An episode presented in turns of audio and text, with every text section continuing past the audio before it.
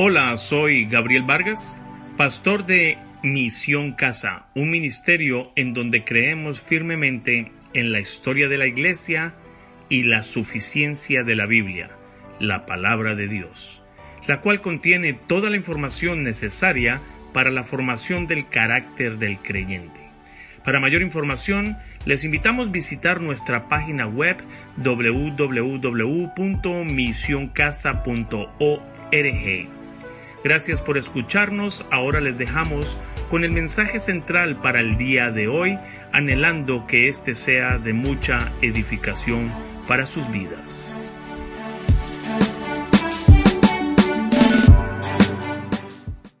El tema de hoy, sin profecía, el pueblo se desenfrena. ¿Quién creería que hace unos pocos días estábamos celebrando la Navidad y el Año Nuevo, pero hoy una semana después el estrés, la preocupación, la ansiedad, el temor, la angustia, empezó como a ganar terreno en la vida de muchos. Así que, ¿cómo combatir esa batalla que se genera en la mente? Porque la batalla está en su mente. Ahí es el campo de batalla donde Satanás se agarra y le empieza a meter cuento. ¿Dónde está su Dios? Hoy podemos encontrar paz, familia, y espero y anhelo, al establecer correctamente una declaración de misión por lo cual tú vives tu vida. Es el tiempo de decir, bueno, ¿hacia dónde es que yo voy? ¿Hacia dónde es que quiere Dios que yo vaya? ¿Hacia dónde es que quiere Dios que la familia donde estoy yo se dirija? ¿Hacia dónde es que quiere Dios que la iglesia vaya? ¿Hacia dónde la institución, el planeta, el país? Pues es una pregunta que debemos hacernos. Si no la has hecho, pues te invito a que saques tiempo para pensar en qué planes tienes y esto aplica pues tanto a nivel familiar, congregacional, regional y nacional. Y planeta Tierra. Estos mismos principios se aplican para no perder el rumbo de lo que quiere el autor de la vida. Ejercicio, vean, póngase a pie de nuevo una vez más. Eh, hagamos ejercicio. Sin sacarle el ojo a su hermano o hermana, visita, amigo, señale, a ver, esa, esa línea ya, señale dónde queda el norte. Señale, ya, uno, dos, tres, el norte allá, unos dijeron para allá, el otro para allá, y ella para allá. El otro dijo para allá, bueno. Aquí, ¿dónde queda el norte? Pueden sentarse allá. ¿Allá? ¿Allá? Otro para allá. ¿Dónde queda el norte? ¿Para allá? ¿Para acá? ¿Y allá dónde queda el norte? ¿Para atrás? Eso. Todos pueden tomar asiento. El norte queda para allá. Pero, ¿qué es lo que pasa? Que si nosotros no, no tenemos la brújula, este es esta es nuestra brújula confiable, que no, si ponemos atención, no nos desviamos. Imagínense con un grupo eh, tan diverso, todos creen que el norte queda para otro lado. ¿Se imagina donde nosotros dijéramos, no, es que para mí Dios es así, para mí Dios es así, para mí Dios permite esto, para mí Dios quiere esto, para... ¿Se imagina esa locura de tierra? Gracias a Dios la palabra está escrita a la cual debemos prestar atención y nos guía cuál es el norte verdadero. Cristo es el norte verdadero. Amén. Así que la Biblia nos permite ver algunos ejemplos, familia, de algunas personas que comenzaron bien hacia el norte, pero pusieron su mano en el arado y se desviaron y terminaron mal. ¿Conoce a alguien que haya empezado bien y haya terminado mal? El rey Saúl, y este comentario lo obtuve de un pastor, el cual ustedes ya leyeron por un año, Otto Sánchez, eh, y dice lo siguiente, Saúl tenía todo lo que se necesitaba para ser un buen gobernante, temeroso de Dios, justo, amado por su pueblo y con el potencial de tener gran éxito. Y él dice que allá en Primera de Samuel, capítulo 9, dice que podemos ver por lo menos 10 cualidades que se reflejan en el carácter de Saúl y en lo que Dios estaba dispuesto a hacer con él. Póngale cuidado, cómo describe este pastor basado en la Biblia, de acuerdo al versículo 1 al 21 de 1 Samuel 9. Dice lo siguiente: Venía de una familia rica e influyente. Versículo 1. Versículo 2. Un hombre de buena apariencia. Era sometido a la autoridad de su padre. Versículo 3. Era diligente, diligente. Versículo 4. Era prudente. Versículo 5. Sabía escuchar. Dadivoso Saúl, versículo 7, escogido por Dios, versículo 17 al 19, respaldo inmediato de Dios. Cuando el pueblo pidió un rey, de una vez el Señor respaldó a Saúl y también era humilde, versículo 21. Además, fue ungido por un profeta, primera de Samuel, capítulo 10. Fue consagrado por Samuel para ser rey. El Espíritu del Señor estaba sobre él con gran poder. Hablaba en el nombre del Señor. Era, tenía libertad hasta una cierta manera para accionar, para llevar a este pueblo. Y había promesas que Dios estaría con él. Pero ¿qué le pasó? La ruina espiritual de una persona no es algo abrupto. ¿Qué fue lo que le dije ahorita a las parejas de la iglesia? Mucho cuidado. Si las parejas no van a consejería pastoral, de un momento a otro una pareja no se divorcia. Se empezó a divorciar desde el primer momento en que no trataron el primer problema con sabiduría. Ahí se empezó a divorciar esa pareja. Este señor, Saúl, y muchos de la historia, empezaron con algo que era diminuto, era diminuto, y se convirtió en una bola de nieve y terminó, ya saben la historia bíblica, cómo terminó Saúl, ¿no? Era, era, comenzó a, confiar en sus propias capacidades. Error. Santo Dios. Él comenzó a, confiar en sí mismo más que en Dios. Hmm. Y el proceso de su decadencia fue como una bola de nieve. Impaciente, dice el hermano Otto Sánchez, primera Samuel 13 Desobediente, primera de Samuel 15. Autosuficiencia, primera de Samuel 17. Envidia. A David se le dieron los diez miles y a Saúl los miles. Y celos y envidia. ¿Cómo llegó hasta ese punto tan bajo? Porque se puso a mirar lo que tenía y lo que era, y no quien lo puso ahí.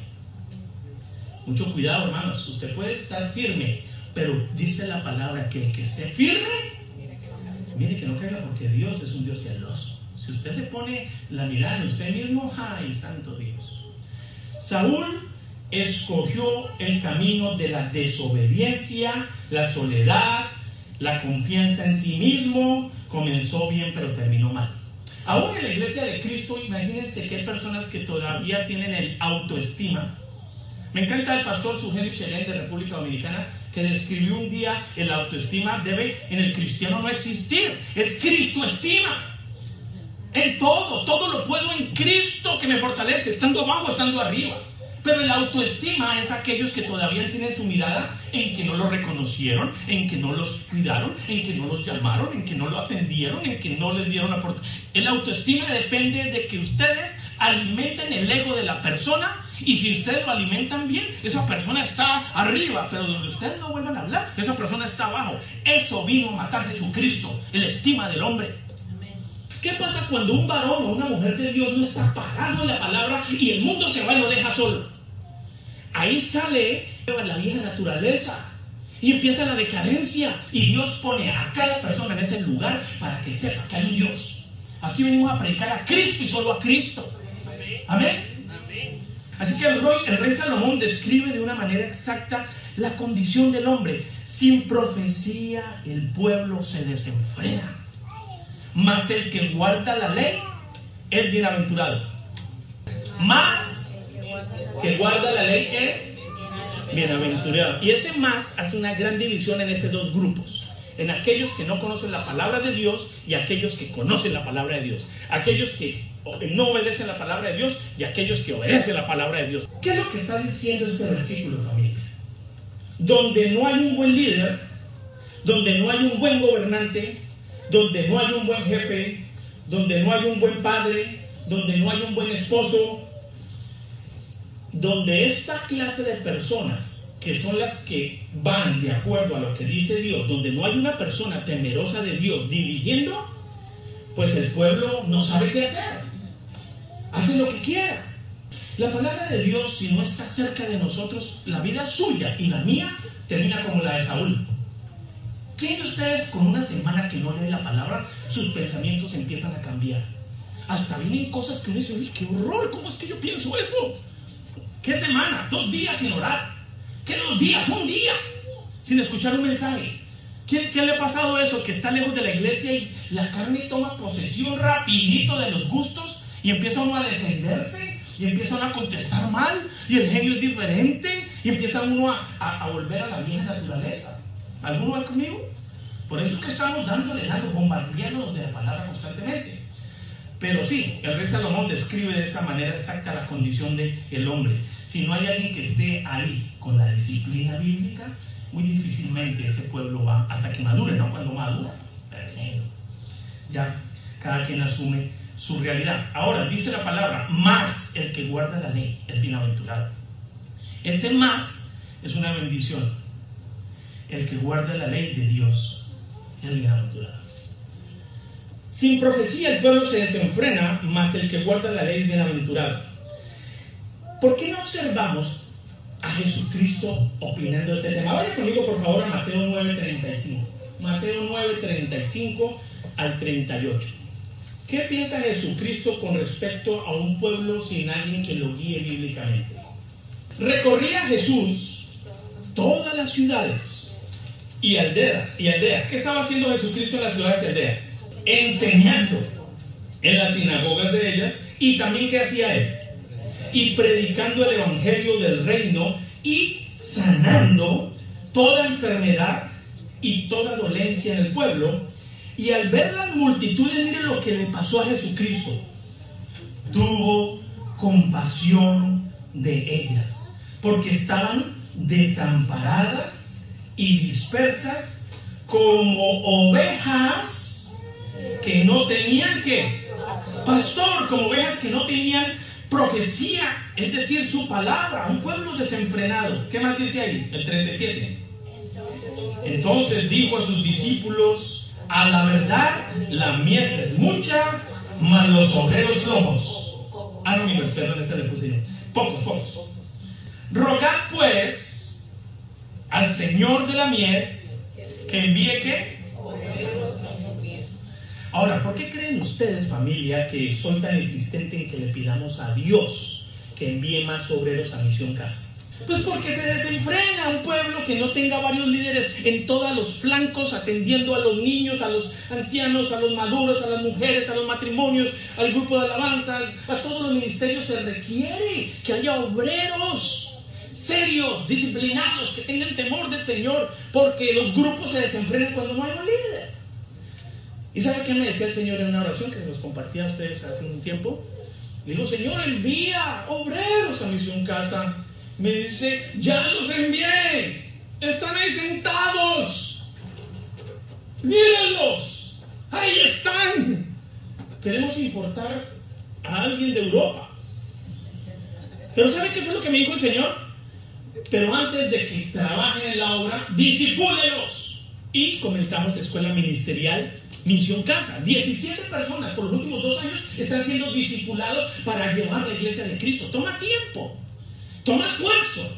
Pero ya gracias a Dios están estudiando teología bíblica, teología propia. Ya saben en el Antiguo Todo Testamento dónde está Cristo, el propósito, la ley, la soberanía y todo lo que se estudia en clase.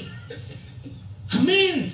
Poner a alguien aquí que no, que no hace el, paso A es un peligro para ustedes. Pero yo tengo pasión, sí, pero sométase a la disciplina de la iglesia. Pero es que yo quiero, sí, pero venga a la escuela bíblica dominical. Sí, pero es que tengo una bonita voz, sí, pero preséntese en el desayuno de las mujeres y de los hombres. Involúcrese en la iglesia. ¿Cómo, ¿Cómo podría usted querer anhelar cosas si en lo básico no lo hace? ¿Por qué la disciplina es tan importante? Porque hace que su carácter le, le revele a usted que usted no se quiere someter. Y si usted no se quiere someter al que ve, no se va a someter al que no ve. es tan simple como esto. Hermanos, así que todo ministerio sin un líder se desenfrena. Una iglesia sin pastor. Imagínense. O sea que, en cierta manera, estoy diciendo responsable, sí soy yo de todas las falencias de la iglesia, porque yo debo equipar más y más y más y más a los hermanos para que hagan la obra del Señor. Amén. Pero ustedes, por favor, comprométanse a la obra del Señor. Así que Jesucristo dice, a la verdad, la mies es mucha, mas los obreros pocos, poquitos. Así que una iglesia sin pastor es difícil. Donde no hay un buen líder, donde no hay un buen gobernante, donde no hay un buen jefe, donde no hay un buen padre, si hay la palabra de Dios, la iglesia, su familia, la sociedad, la institución, será doblemente bendecido. Doblemente bendecido. Así que Proverbios 29, 18 dice, sin profecía el pueblo se desenfrena, mas el que guarda la ley es bienaventurado. El que guarda la ley de Dios es bendecido, doblemente bendecido.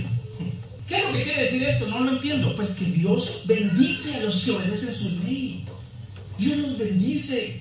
Así que no hay excusa, mis hermanos, haya o no un buen líder. Mucho cuidado.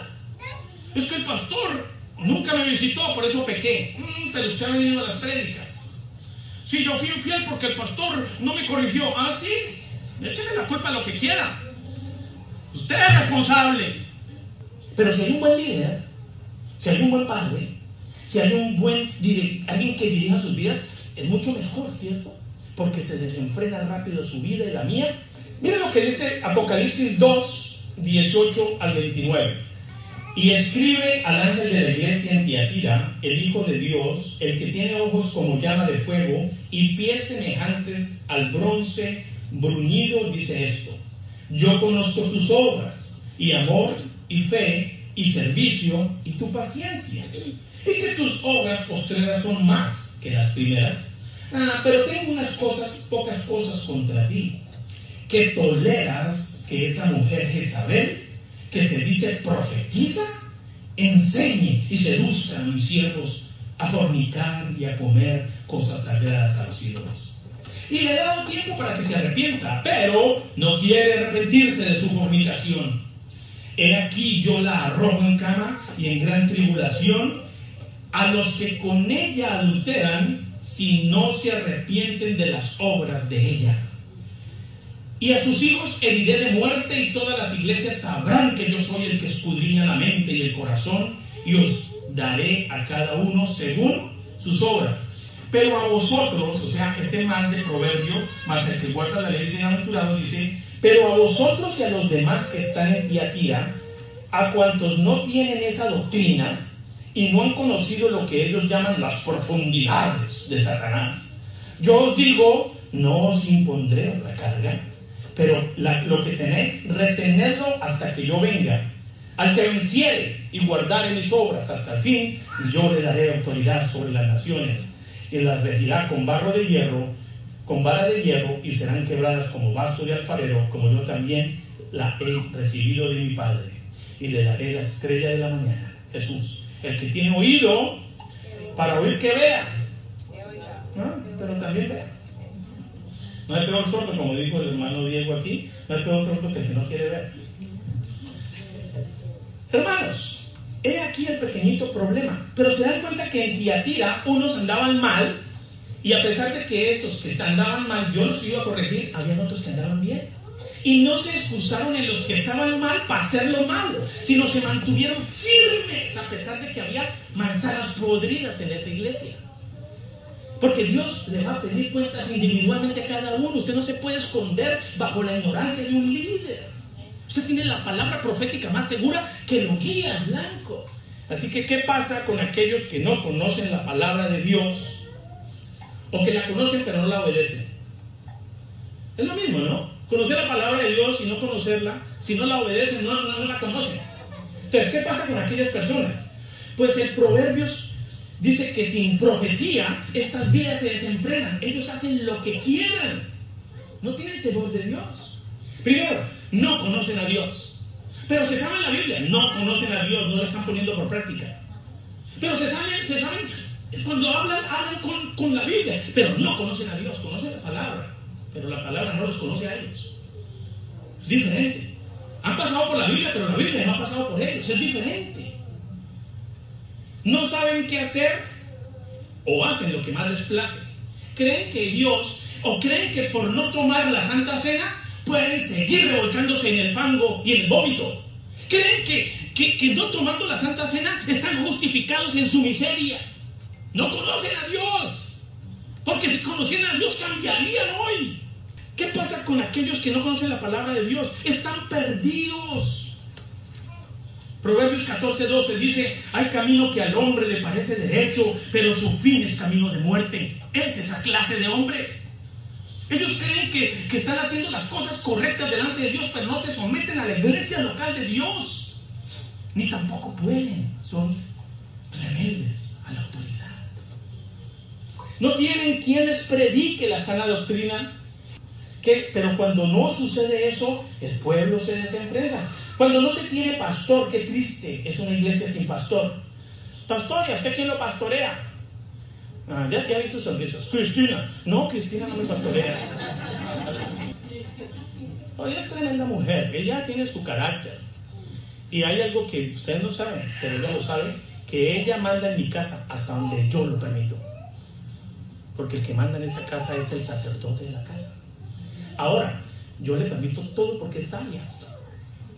Pero hay un momento que digo, quieta, hasta ahí llegamos. Porque Dios nos puso como cabezas de la casa. Y ustedes dirán, pero si ella, no, sí, ella es sabia, ella es consejera, hasta donde el varón lo permite. Porque Dios nos va a pedir cuentas a los hombres, de las mujeres y de los jóvenes de la casa. Ahora, muy bruto, yo si no le hago caso. Tremenda sabiduría la que tiene esta mujer. Dios puso una mujer idónea en su casa, hágale caso, varón. Corrija las pequeñitas cosas e instruyela, porque la mujer idónea no nace. Usted, varón, la instruye y la hace, con la ayuda del Espíritu Santo. A ver, así que alguien que no instruye a las mujeres no tiene pastor. Ahora, ¿quién pastorea al pastor Gabriel? Pues yo tengo aquí al pastor Jeff, que compartió el 31 de diciembre con nosotros. Me llama a cuentas, me manda mensajes, está pendiente. Ustedes no lo ven, pero está pendiente de todo. Cuando yo ahorita encontré el trabajo, tuve que reportárselo a él, no porque me toque reportárselo, sino porque él debe saber dónde está Gabriel. Aún con compras mayores que yo hago, lo primero que le hago es mandar un mensaje de texto al pastor. Pastor, tomé una decisión económica difícil, quiero compartirle.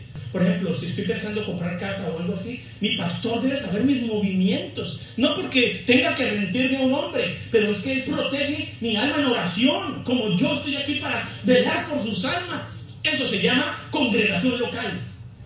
Ahora no me manden ese texto, voy a dormir, voy a levantarme, voy a dormir. No.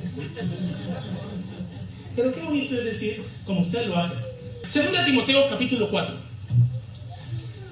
Del versículo 1 al 2. Te encarezco delante de Dios y del Señor Jesucristo, que juzgará a los vivos y a los muertos, que en su manifestación y en su reino prediques la palabra que histes a tiempo y afuera de tiempo, redarguye, reprende, exhorta con toda paciencia y doctrina. Hermanos, Dios nos ha dado dones y a ustedes para la edificación de la iglesia. En este 2020, hermanos, yo les invito, les exhorto a que ustedes salgan de la silla, aunque fue sorprendente el, ejercicio que hicimos hace tres meses, que pasamos al frente a los que están sirviendo en un área el 90% de la iglesia pasó al frente. ¿Se acuerdan de ese día? Los, el 10% que quedó sentado son personas nuevas que están en el proceso de conocer la iglesia y de conocer nosotros a ellos también. No solo que nos conozcan, sino yo también pongo cuidado cómo viven, qué dicen, qué hablan. No a se nos mete una doctrina por aquí que no corresponda. Por acelerado me metí y por poner personas no idóneas me metí muchos problemas al principio. Así que me toca tener cuidado en cómo ir dirigiendo porque usted, yo tengo que velar por sus almas. Y eso ustedes me han ayudado bastante. Redarguye, reprende, exhorta con paciencia. Así que hermanos, esta es la prioridad para el 2020, para el reino de Dios, para la iglesia de Cristo, para el cristiano. Dice el versículo 3 de 2 Timoteo 4:3, porque vendrá tiempo cuando no sufrirán la sana doctrina, sino que teniendo comezón de oír, se amontonarán maestros conforme a sus propias concupiscencias. Es decir, que no son temerosos de la ley de Dios toca tener cuidado. Y apartarán de la verdad el oído y se volverán a las fábulas. Hmm. Hermanos, estamos plagados de ese género ahorita en el 2019, 2020. Usted ponga en la internet, ponga y verá qué clase de prédicas ahora hay en la internet. Es, tremendo, Se venden a sí mismos. No, nunca, no, se, no lo predica Cristo. Así que el espíritu de Saúl ronda en la iglesia de Cristo en el 2019, 2020, todavía sigue rondando el espíritu de Saúl. ¿Cuál es ese espíritu, pastor? Pues impacientes, desobedientes, que no se someten, vanidosos, que buscan su propia gloria, celosos, inconstantes. Ese es el espíritu. Pero espero que este 2020 Dios eh, a cada uno de ustedes que lo que Dios les mandó a hacer, ustedes sin esperar reconocimiento alguno, así venga nadie, ustedes lo cumplan. El Señor nos dio las llaves de la iglesia, primera iglesia bautista, hace nueve, hace 11 años, antes de plantar Misión Casa. Se abrió el grupo de oración lunes y viernes a las 5 de la mañana y puso a este pechito a abrir la puerta. Lunes y viernes empecé yo muy animado y llegaron 10 personas el primer lunes. El viernes llegó dos personas. El siguiente lunes llegó una persona. El otro viernes no vino nadie. Y este pechito empezó a sentirse mal y triste porque los demás no vinieron a orar. Y yo voy en mi justicia, Señor, nadie es como yo, que vengo los viernes y los lunes a orar. Y me dice, necio, dame esas llaves para acá. Yo se las doy a un siervo mío. Yo no, Señor, yo solo vine a decirte ¿Qué? ¿Viniste a decirme que, que, tú eres bueno y los demás malos? ¿Qué me vienes a decir? Yo no, que venía a decirte que, ¿cómo estás? Me dice en la oración, te quito las llaves si sigues poniendo queja. Desde ese día, un año, así no viniera nadie, yo sabía que el Señor estaba hablando serio. Si yo no hubiera mostrado responsabilidad y seriedad ante ese ministerio, se requiere una persona para que venga, no queremos reconocimientos. Y les cuento esto después de 12 años, no se los conté el primer año. Hermanos, lo que Dios les ponga a hacer, háganlo con, con amor, con, con compromiso. Si sea servir el café. Pero es que a la gente no le gusta, no importa, pero si a Dios le gusta, eso sí, sea decoroso, responsable, amoroso, limpie la estación, ore antes de servir el café, venga atento, venga temprano, muestre que, y Dios, a lo mejor, quizás, tal vez, maybe, perhaps, estoy usando ese inglés ahora, que Dios lo llame a usted un ministerio más grande. No estoy diciendo que yo compré el llamado del pastorado, eso lo tenía desde antes del nacimiento, no por obras para que nadie se gloríe. Y el 31 de octubre de 1517, hombres serios y valientes clavaron unas tesis en una iglesia y volvieron a redirigir a aquella iglesia que se apartó de la verdad por falta de temor a Dios y clavaron muchas verdades que les vamos a exponer, pero entre ellas son cinco, las cuales el domingo próximo las explico, pues que es simplemente una protesta de parte de Martín Lutero en contra de una serie de prácticas religiosas de parte de la Iglesia de Roma. ¿Ustedes, ¿Ustedes sabían que ustedes son católicos? Claro que son católicos, yo lo soy. La palabra catolicismo significa Iglesia Universal de Cristo. Lo que somos somos católicos protestantes de esto que sucedió, que se desviaron y empezaron a vender indulgencias, pero somos católicos. Ahora, ya no somos católicos, apostólicos y romanos. Somos católicos, apostólicos y cristianos. Porque la iglesia universal es toda. ¿Cómo va a ser solo de Roma? Por eso es que hicimos, somos protestantes de la iglesia de Roma. Cinco puntos en que se protestó el 31 de octubre de 1517 que a usted le va a ayudar mucho a seguir adelante en su fe. La sola escritura. La palabra de Dios es la máxima autoridad en materia de fe y práctica, por tanto, nada que contradiga la revelación de Dios puede regular su vida. Si usted no está controlado por esto, usted se desenfrena. Segundo punto, solo Cristo, solo Cristus la salvación se encuentra solo en Cristo, excluyendo así todo otro camino para llegar a Dios. No es por obras, mis hermanos, aún ni siquiera es por la fe. Es Cristo el que salva. La fe es un vehículo que lo lleva a Cristo, pero el que lo salva es Cristo. Muchos tienen idolatría de su propia fe. No hay como mi fe, es que mi fe mueve montón. ¿Qué? Cristo y solo Cristo. Ahora la fe sí tiene parte. La tercera, solo gracia. Solo, sola gracia. La salvación es un de Dios, es un don de Dios, un regalo de Dios. Por tanto, es algo que el pecador recibe de forma inmerecida. Yo merecía la muerte. Yo merecía esa cruz. Pero Cristo tomó mi lugar, tomó mi expediente, lo clavó en esa cruz, me dio su expediente y ahora cargo su testimonio donde quiera que vaya. Ya no es mi testimonio, ese quedó clavado en la cruz, es el testimonio de Cristo, sola fe, sola fide. La salvación solo puede ser recibida cuando ponemos nuestra fe en aquel que murió por nosotros, excluyendo la posibilidad de que nuestras obras puedan contribuir. Mucho cuidado, las demás religiones usted tiene que ser bueno para ir a Dios. El cristianismo es lo contrario. Usted estaba muerto en sus delitos y pecados y Cristo bajó a usted Aleluya. Nadie puede ir a Cristo si está muerto. Y Cristo bajó a usted y le dio vida en abundancia y ahora se lo dio a pasión. Aleluya. Eso se llama sola fe. Sola escritura, solo Cristo, sola gracia, sola fe, sola la gloria a Dios. Si al final de todo no reconocemos que el único que merece toda la gloria, toda la honra, vamos a ver por qué. Si esas cinco verdades están en su vida, este 2020, 21, 22, 23, 24, 25, cuando se vaya hasta el cielo, su vida va a tener la gran visión que Dios estableció antes de fundar este mundo.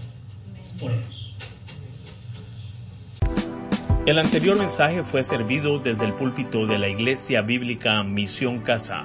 Siéntase libre de compartirlo con aquellos que el Espíritu Santo les guíe. Agradecemos de antemano su apoyo a este ministerio. Para enviarnos sus comentarios pueden hacerlo al correo electrónico que aparece en la página web www.misioncasa.org. Que Dios les bendiga abundantemente. Gracias totales.